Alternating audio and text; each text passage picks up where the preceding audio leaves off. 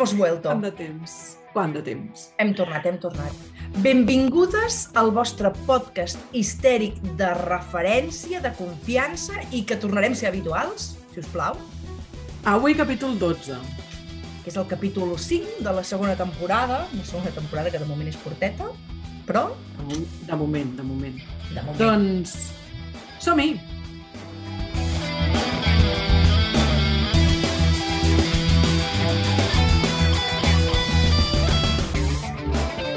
D'acord. Bueno, ja hi tornem a ser aquí. Ja estem un altre cop al nostre superpodcast histèric. Estic molt contenta i us hem de dir que, efectivament, ha sigut una temporada molt curteta. Portem cinc capítols eh, des de setembre, per tant, bastant misèria, però tenim una miqueta, una miqueta, una miqueta, una miqueta d'excusa tenim, una miqueta.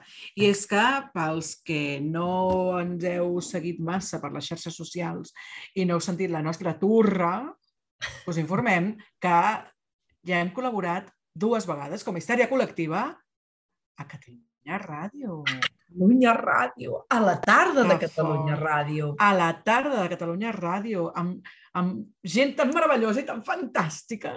És meravellós. Estar allà és molt guai. Amb l'Elisenda Carot. Amb l'Òscar. Fernández.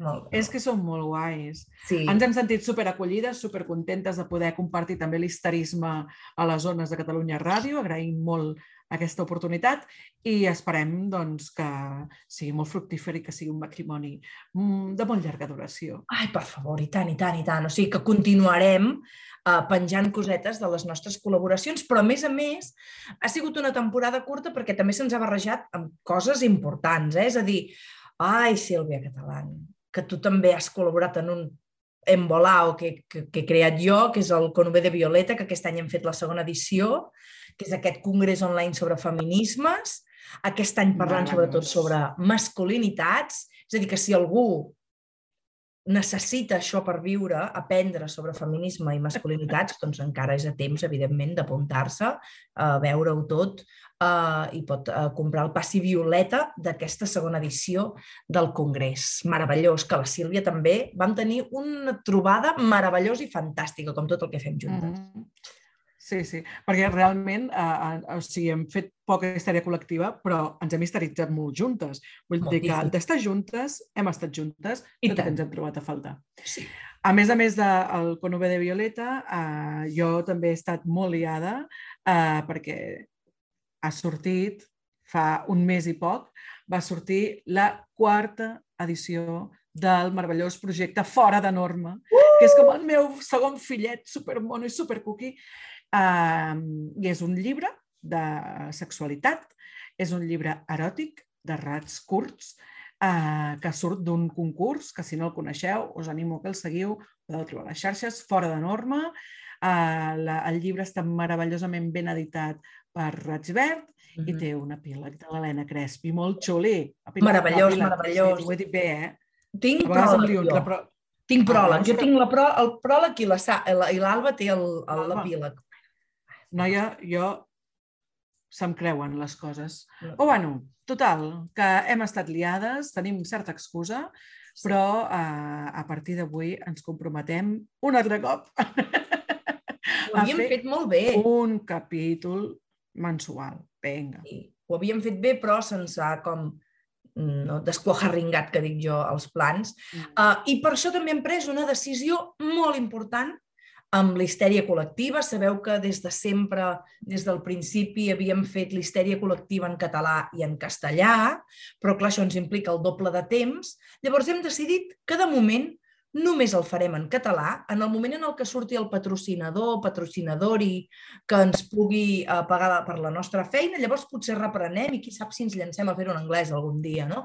Eh, però de moment, no, eh? No, no, no, no. Això Em no- sap greu, no però t'hauràs de buscar una altra companya. No, no, i no ho No, faré no perquè jo sense tu no faig res que no sigui, oh, mare de Déu. O sigui que, de moment, mantenim el català per poder assegurar que fem aquest podcast mensual.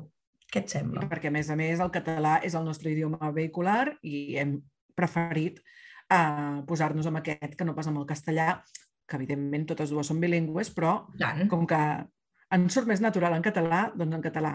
Aquí I escolta'm, si hi ha alguna persona que vulgui subvencionar-nos el programa en castellà, estem oberts a patrocinis i patrocinadors diversos. claríssim, Sense claríssim. problema. Molt bé. Doncs què fem avui, Sílvia?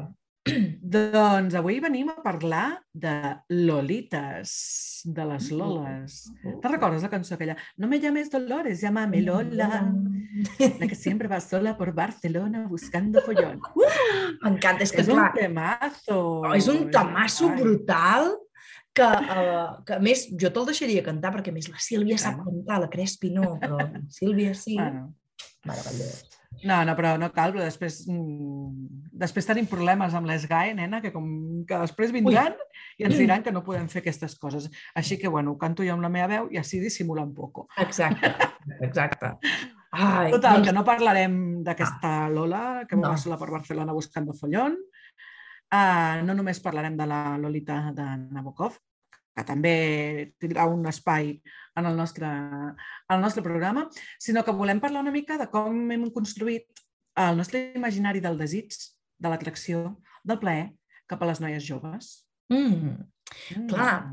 Primera, perquè el nostre desig es construeix, és a dir, de manera orgànica, nosaltres no estem eh, predefinides a sentir desig cap a un tipus de persones en concret, no? Però sí que és cert que hi ha com uh, un desig molt patriarcal que, primera, ens educa tothom pensant-nos que som cis heterosexuals i, precisament, com que aprenem una sexualitat supermasclista, el que fa és situar a l'home com a persona, figura que sí que pot desitjar, i la dona com a objecte de desig, però no qualsevol dona, sinó aquella que és jove, que, con- que té Mm. uns cànons estètics molt concrets, en funció de cada època, però generalment sol ser uns cànons estètics molt prims, no? joves, amb poc pèl, Uau, que fort, no? És a dir, que aquí eh, el model que tenim és desitjar allò jove, inclús quan més jove millor, no, Sílvia? Mm -hmm. Clar, és que anem a, aquest, anem a aquest punt. És a dir, no cal anar-nos a massa lluny per saber i per conèixer i per veure exemples no? amb, amb persones, amb personalitats públiques, amb dones eh, famoses que han passat pel quiròfan quantíssimes vegades. Clar. No? Perquè no poden acceptar el fer-se grans. Per què? Perquè fer-me gran vol dir fer-me menys desitjable. Clar. I si em faig menys desitjable, ja no tinc aquesta aprovació masculina que jo necessito. Però no perquè jo sigui tonta i necessiti l'aprovació masculina, sinó perquè el que m'han dit des de petita és que el que necessito és que els senyors m'aprovin. Que em diguin, tia, buena, que bona que estàs, que se'n vulguin follar. Claro, sí que se'n vulguin follar, follar passa perquè sigui jove, doncs evidentment fer-me gran és la gran desgràcia. I tant. Clar, és que és molt bèstia com estem construïts. I tant, i I tant. després, espera't, perquè mm, encara no tenim massa haters. Des d'aquí no els cridem. Patrocinadors sí, haters no. Haters no. vale? D'acord? Però segur, seguríssim, que algun hater pot pensar bueno, però és que tu no m'has de dir res si a mi m'agraden les ties joves. Bueno, si a ti te puede gustar lo que a ti te guste, hijo mío. Com si vols menjar mm, gelat de vainilla amb trossos de cansalada. Si és que m'és igual. Ja, és com Sí, sí, fastigosa sí. la idea, eh? però Sí, però sí. perquè m'entenguis, vull dir, si tant, tu t'agrada, doncs pa'lante. Però no estem en això, és per què t'agrada això. Clar. I sobretot també Doncs- perquè ja, ja, ja passa, no? I sempre és el... No tolment. També algunes dones se'n van amb nois joves. Està clar, està clar, està clar. Però la relació de poder que s'estableix és diferent. Vale? És a dir, no és tant un què estàs fent tu? És com quan ara, per exemple, parlaves de eh, tantes i tantes dones que passen per cirurgia estètica per semblar joves, per eh, estar primes, per eh, eh, ser com supernormatives. No és una crítica a qui passa per una operació, sinó a com el sistema s'està forrant a base de Mhm. fer que les dones ens sentim insegures amb el nostre cos, amb la nostra edat, amb el nostre pes, amb les nostres arrugues i tot plegat. No? Um, Bueno, és que mou molts diners, això, eh? Molts, molts diners mou. moltíssims diners i hi ha molta gent que s'està fent bueno, d'or no, lo següent. I el mateix també passa amb les estructures, no? amb les relacions de poder que s'estableixen, perquè, clar, o sigui, en la nostra societat patriarcal té més privilegi l'home, que és Mhm. adult, i que té cert estatus econòmic, que és blanc, i moltes altres, no? Llavors, quan en una relació de parella s'ajunten el, el, el tenir l'estatus home amb una dona, si a més a més és un home senyor i aquí tenim una noia, mal, pum, som-hi. Si a més a més tenim un senyor amb diners, pum, mal? Si a més a més és blanc, pum! O sigui que aquí anem pujant amunt. No, no ho esteu veient, però jo sí que la veig a la cresta, Clar. que quan fa pum, puja, puja una mà cap a dalt. Exacte, tots els pums és com pujar un esgraó de privilegi, no? Pum, pum, pum, pum, i ja ho tenim. Llavors aquí s'estableix una relació de poder per gènere no? i per mm. edat. I llavors sum, mm. sumem les altres coses, eh? És brutal, eh? Bueno, és que fixa't, no? O sigui, no només ens han dit que les noies joves són desitjables i sexis i, i, i atractives, sinó que el que ens han dit és que els homes grans són sexis, atractius i desitjables. Exacte. I llavors ens hem trobat tot sovint amb relacions no? en les que una noia jove, jove, 14 anys, ha estat liada amb un nano de 25. Sí, de fet. De 28. Dic un nano però no és un nano, és un senyor. Sí, sí, sí, sí, pèls sí. ja als testicles fa temps, eh? Vull dir, sí, sí, que no és un nen.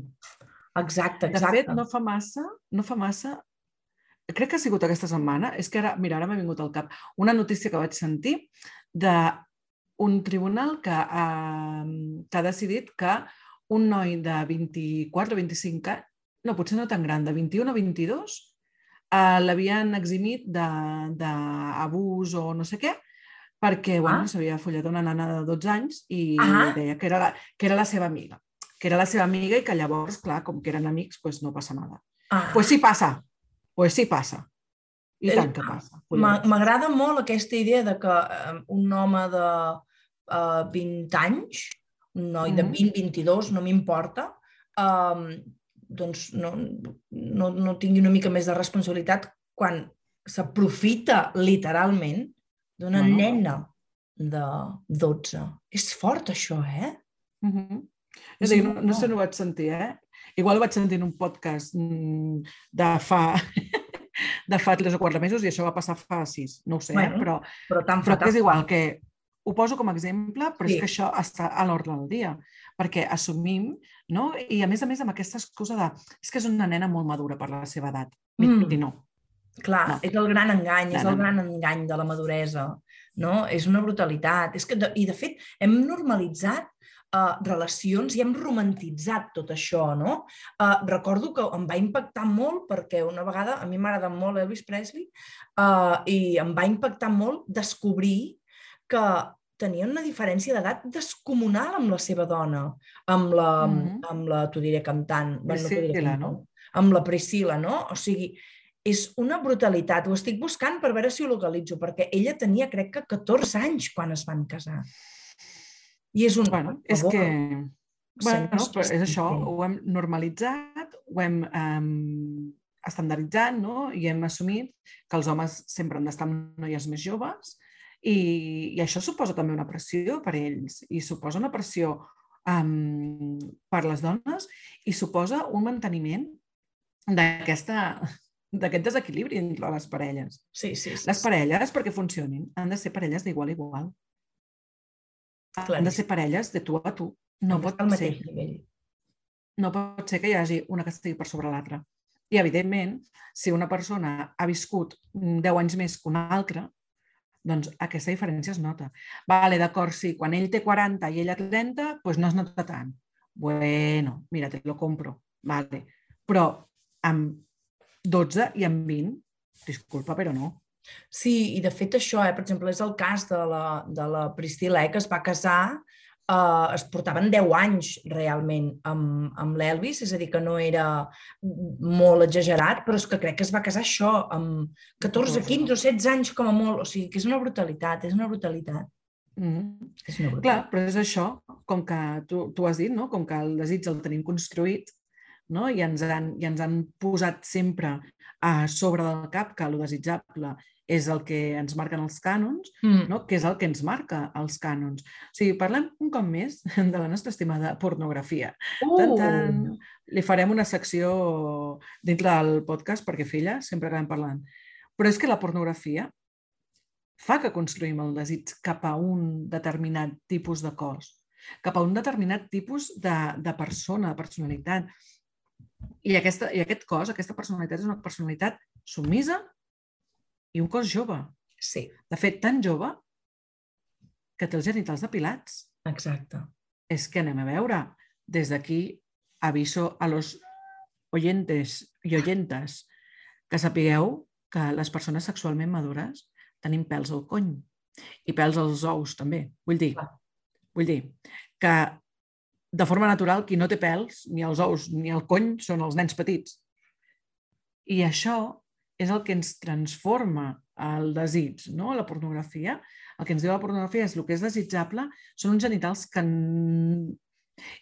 Infantils. Infantils. I que, com sempre, que cadascú es depili si li dóna la gana. Mira, escolti'm. Està clar. Bueno, és el que dèiem abans, això no és una crítica, qui es depila, qui no es depila, qui... És a dir, l'important a vegades és reflexionar no? sobre, vale, escolta'm, per què estic fent això? Perquè mm. realment és més higiènic depilar-te? No, al contrari, hi ha més risc de contraure infeccions si et depiles els genitals, no?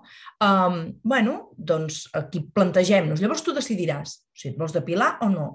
Però uh -huh. està clar que el model ens porta a aquesta infantilització dels cossos, uh -huh. amb cossos primets, amb cossos sense pèl, no? Eh, no, no el, que, el que es premia no és ser una dona corpulenta i un pedazo dona, és a dir, com a molt que tinguis el cul que té la Beyoncé, però ja ens agradaria uh -huh. moltes de dones corpulentes tenir el cul que té la Beyoncé. No? Nada, no ho sé, jo... No, jo tampoc, jo potser tampoc, eh? No sé, no sé. Però bueno, mira, jo com a colona que sóc, també és important tenir referents de persones amb cul. De persones amb cul gros. Però el tema completament d'acord. Està massa ben posat. Clar, en el fons, aquí fixa't, Sílvia, perquè eh, hi ha com un altre tema que es vincula a aquesta infantilització, no?, de, de que... És a dir, un home, a mesura que es va fent gran, continua veient atractives a les noies joves, no? Uh -huh. I sí que és cert que també doncs, poden haver-hi dones que, que veuen atractius als nois joves, però potser no els etiqueta tant com a possibles parelles sexuals. En canvi, un home sempre està ojo a visor de veure, no? Uh, aquest, i com més jove, més punts guanya, no? perquè és un, uah, aquestes medalles de la masculinitat. Uh -huh. no? I si és sobre és jove i verge... Bueno, bueno, bueno, bueno. Això és com la medalla màxima, no? Ho diem irònicament, està clar. Però per mm. És que fixa't, la, la gràcia de la història és la virginitat mola molt, és un, és un valor afegit a una dona fins a una determinada edat. Clar. Eh, quan ja passes els 20 anys i ets verge és com, uh, Ai, sí. algo raro debes tener, hija mía. Mire, pues no. Vull dir, a més a més de que la virginitat, això ja ho hem dit eh, alguna vegada, o sigui, com a concepte està passat de moda, és arcaic, és carrincló i ens l'hauríem de treure del cap i del, i del vocabulari perquè realment és una merda. És una merda perquè no, no s'hi ve penar. M'enfado molt amb la virginitat. Sí, Però, sí. bueno, clar, al final és romantitzar també això, no? Romantitzar a la persona sense experiència. Exacte. Per què? Perquè si tu no tens experiència i jo en tinc molta, eh, ven aquí, querida, que yo te voy a enseñar lo que es de verdad. Ah, Clar, llavors compleix com a mascle, no? Com a mascle que en sap, que porta la iniciativa, que sabe lo que hay que hacer, i l'altra és la pobreta, nena, mm. no? Que... Desvalguda. Desvalguda, que no sap res sobre sexe, i diu, ja, ser tu maestro sexual, no? Wow. Bueno, és que la majoria de les novel·les romàntiques van d'això. Sí, sí, sí. De la nena que no té experiència, ai, pobrecita de mi, que no sé nada del mundo, i apareix l'home, super experimentat, que està boníssim, que és més gran, que és més corpulent, i jo te salvo. Sí. Sí, sí, sí. Bueno, pues jo què sé. Ai. És fort. Anem a trencar una mica amb això, eh? Anem a trencar una mica amb això. I és això, eh? És a dir, eh, eh, potser una de les coses és, això, per si surten els ofendiditos, no? Uh, bueno, que tu tens una parella on hi ha una relació de desigual edat, on hi ha una desigualtat marcada, no, no t'estem dient, ja està, deixa la relació perquè segurament estàs tenint un abús de poder per edat i per gènere. No, és un... Val, doncs siguem conscients no? de quines coses està passant aquí perquè, eh, perquè poden donar-se desigualtats no? i això és molt important per construir relacions sanes, ser conscients dels privilegis que tenim i de què estem fent amb tot plegat amb les relacions. No?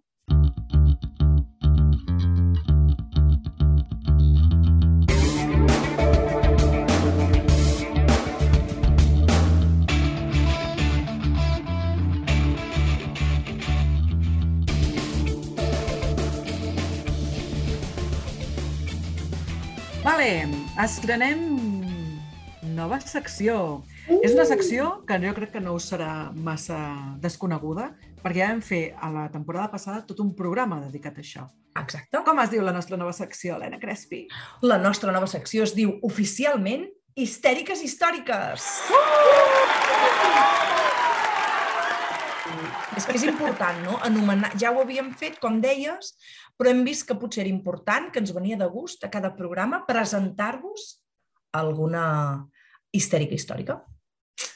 Doncs som-hi. Avui us presentem a la primera histèrica històrica. La primera. La primera. La exdona d'Adam. Oh! Què Adam, Adam, el de Eva. El de Eva, sí, sí. El de Eva, eh? Aquestes Coses que sapigueu que abans d'estar amb Eva estava amb una altra senyora que era una senyorassa, una histèrica com Déu humana, una histèrica de les de debò. La primera esposa d'Adam es deia Lilith. O Lilith. Oh, Lilith. Meravellosa. Som fans de Lilith, nosaltres. Completament. Reivindiquem, no som, no som creients, però reivindiquem a Lilith com a... Si hem d'inventar Som- històries, Lilith Livers. Lilith Livers ens encanta. Som Lilith Livers. Um, I clar, què passava amb Lilith, no? És a dir, en principi, uh, el que ens trobem, no? hi ha tota aquesta història de Eva creada de la costella d'Adam. No? Ai, senyor, és que Lilith no va estar creada de la costella d'Adam. No ve de la submissió. Ella va estar creada exactament al mateix nivell que Adam i, clar, una de les coses, per exemple, que feia era, a part de demanar igualtat en molts nivells, doncs que no volia posar-se sota en les relacions sexuals, no? Perquè, clar, era com, si sempre sóc jo la que està sota, em sento molt submisa, no? I llavors li va dir a Adam, "Xt, chaval, que jo també vull estar a sobre, quiero cabalgarte por estos paradisos del placer. Oh, Déu meu. I què va fer Adam? Què va fer? O que li va dir que tururut candeles. Que ell a sobre que era el senyor. I ella va dir, saps què, senyora? Me voy. Va fotre-li patada al cul i se'n va anar al paradís tan feliç i tan contenta. Que crac. És Molt que... crac. Molt va crac. dir, claro, claro. I llavors, clar, se l'ha vist com una mica, una mica demònia, no, ella? Perquè, clar, se'n va anar del paradís, diuen que se'n va anar a l'infern i que allà es va dedicar a fornicar amb dimonis, no? I va tenir molts amants, no? Mhm. I va tenir moltes criatures Mhm.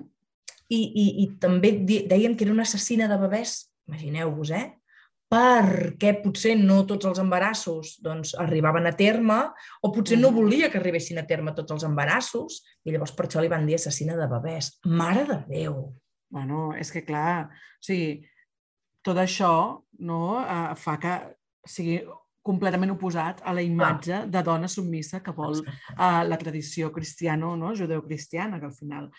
Clar, a la, o sigui, a la nostra tradició judeocristiana Uh -huh. es representa Lilith, agafat fort, ai, ai, també dic que zero sorpreses mm, en la casa, eh? ai, ai. com una serp, meitat animal, meitat humana, com una diablessa. I, evidentment, sempre és una dona bella, irresistible, Ah, aquesta, no... Mm, no sé com dir-li...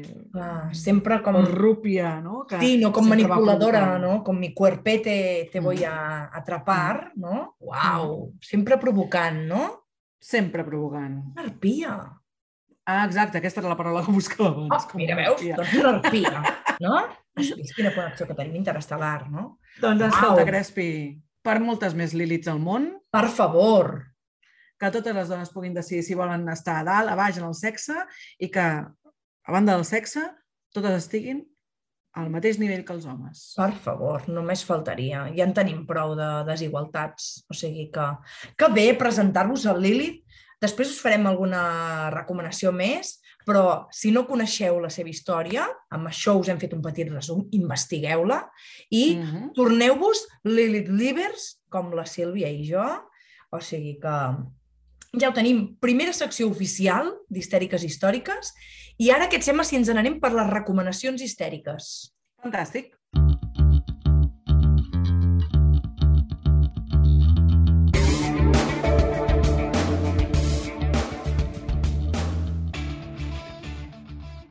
Doncs, Helena, quines recomanacions ens portes avui? Perquè ens les has portat tu.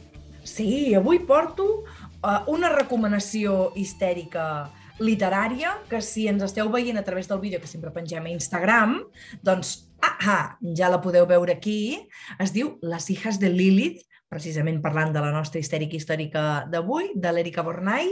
Això està editat a Grandes Temes de Càtedra i és una passada perquè, mireu, ha doncs, les representacions de Lilith a l'art, ens explica la història de Lilith i moltes històries no? que ens situen amb tot el que explicàvem avui del culte a les dones joves i que sempre ens pinten com a arpies. No? Doncs recomanació histèrica aquesta i l'altra, Sílvia. Si hem parlat de les lolites, no ens queda doncs, més remei, no? Evidentment. Parlem del llibre Lolita del nostre estimat Nabokov. Crec que a hores d'ara... Bueno, sí, he de dir, mira, a veure, a veure. Amb, aquest, amb aquest llibre jo tinc... Um, jo me'l vaig llegir, um, em va fer molta grima, em va fer molta angúnia, és un llibre que vaig trobar molt incòmode, però és veritat que és un llibre que explica molt bé, molt bé, molt bé, aquesta idea no, de com veiem atractives a les nenes joves i com... No? I una mica això. I de fet, de fet, eh, Nabokov eh, ho va escriure com a crítica en realitat. Eh. Vull dir, no és una apologia de, de l'incest, mare de Déu, del, jo ho diré, de l'abús, no? de, la, de les relacions abusives, de la pederàstia. Gràcies, mare de Déu, patir la neurona avui. Ens uh, doncs això, no és, no és una apologia de la pederàstia, sinó que realment és una crítica, no? a, a una, una mica una crítica a una societat. Per tant, mm, hem d'entendre'l també una mica en el context. Mm. Ja sé que allò de separar l'obra de l'autor, bla, bla, bla, però trobo que, malgrat tot, és un llibre molt xulo i que ens dona moltes idees sobre com, uh, com ens hem no, uh, organitzat aquesta idea. Sí. Mm. sí, de fet, crec que a vegades el cine fa un flac favor a la literatura i aquí va haver-hi mm. la pel·lícula que, a més a més, protagonitzava Jeremy Irons, no? que, que la van portar a la pantalla i segurament també romantitza molt la història de les Lolites, no? Mm. Però crec que l'important és, ja que tenim aquest material escrit, o si voleu mirar la pel·lícula, feu una mirada crítica per adonar-nos de totes aquestes mm -hmm. coses, no? Exacte. Estupendo. Doncs... Doncs què, què fem? mirem ja, no? Que fort! Jo crec que ha quedat prou xulo. Ho hem aconseguit, Sílvia nou Va. capítol d'aquesta segona temporada d'Histèria Col·lectiva. Esperem que, que us hagi agradat. Llavors, si voleu seguir les coses que fem, si no us voleu perdre això en vídeo, val? doncs seguiu-nos a Twitter, seguiu-nos a Instagram amb l'usuari arroba histeriapod. També estem a Facebook, tot i que potser és més boomer, però per si de cas busqueu-nos, vale? allà també estem. Què et mm sembla? Em sembla fantàstic. I també podeu enviar-nos un mail amb les vostres propostes, peticions, comentaris, crítiques, experiències, el que vulgueu, a info.histeriacol·lectiva.org. I si sou gent amb diners i ens voleu subvencionar el podcast, doncs ja sabeu que busquem patrocinadors. I tant, i tant. Estarem, estarem encantades de saber de tothom i de les persones que ens ofereixin un patrocini encara més. També, no? També, també, també. Posem un mateix nivell, no? Pues vale, d'acord. Molt bé, doncs escolta'm, o escolteu-nos, histèriques. Jo sóc l'Helena. I jo sóc la Sílvia. I som unes, unes histèriques! Adeu! Adeu!